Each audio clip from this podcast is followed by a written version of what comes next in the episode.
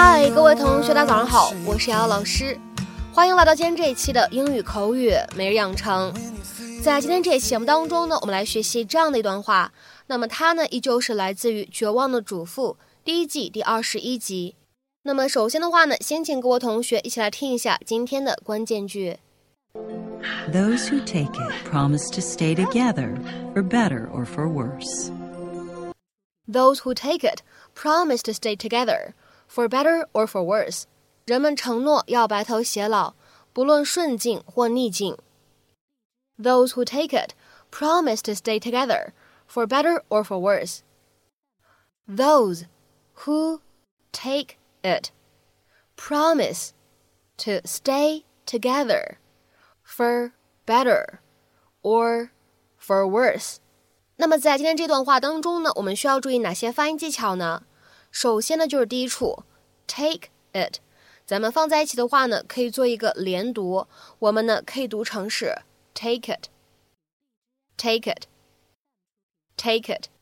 然后呢，再来看一下另外一处发音技巧，就是在后半部分当中呢，我们出现了这样一个单词，叫做更好的。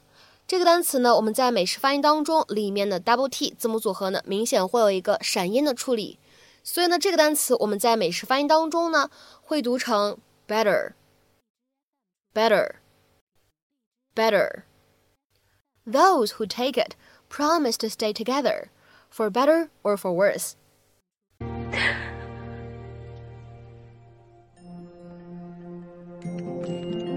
The vow is simple, really. Those who take it promise to stay together for better or for worse, for richer or for poorer, in sickness and in health, to honor and to cherish, forsaking all others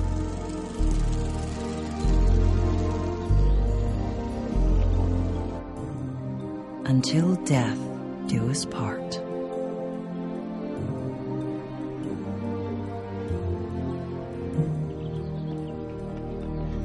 Yes, the vow is simple.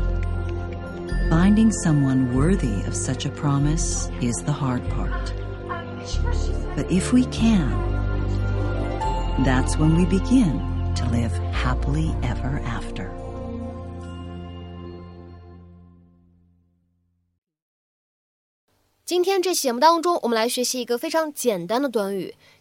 for better or for worse。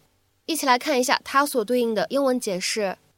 先来看一下第一条，under any conditions，或者呢，no matter what happens，在任何情况下，无论发生什么。下面呢，我们再来看一下第二条英文解释：if you do something for better or for worse，you accept the bad results of the action as well as the good ones。你接受做这件事情的，不论好的坏的结果。 那么在使用的时候呢，口语当中我们也经常会把这样一个短语当中的第二个 for 去掉。那么此时呢，意思是不变的。我们也可以直接说 for better or worse 也是可以的。下面呢，请各位同学跟我一起来看一下这样的几个例子。第一个，He's a partner I chose for better or for worse。无论好坏，他毕竟是我自己选的搭档。He's a partner I chose。for better or for worse。下面呢，再来看一下第二个例子。For better or worse, Mexico's destiny is closely linked to that of the United States。无论如何，墨西哥的命运都与美国的命运紧密相连。For better or worse, Mexico's destiny is closely linked to that of the United States。下面呢，再来看一下这样一个例子。Anyway, for better or for worse, I followed her advice。不论结果如何吧，反正我听从了他的建议。Anyway, for better or for worse, I followed her advice. 下面呢，我们来看一下这样一个例子：Our marriage has had its share of challenges, but we vowed to stay together for better or for worse. 我们的婚姻也曾遇到过挑战，但我们曾发誓，无论顺境逆境，都要在一起。Our marriage has had its share of challenges, but we vowed to stay together for better or for worse.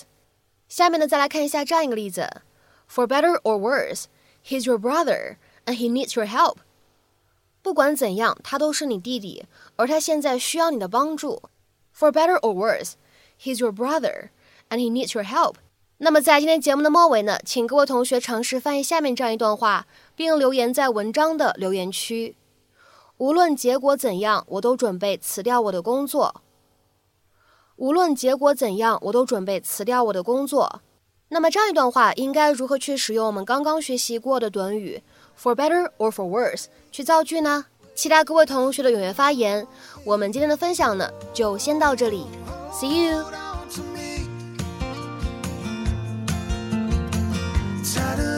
sweet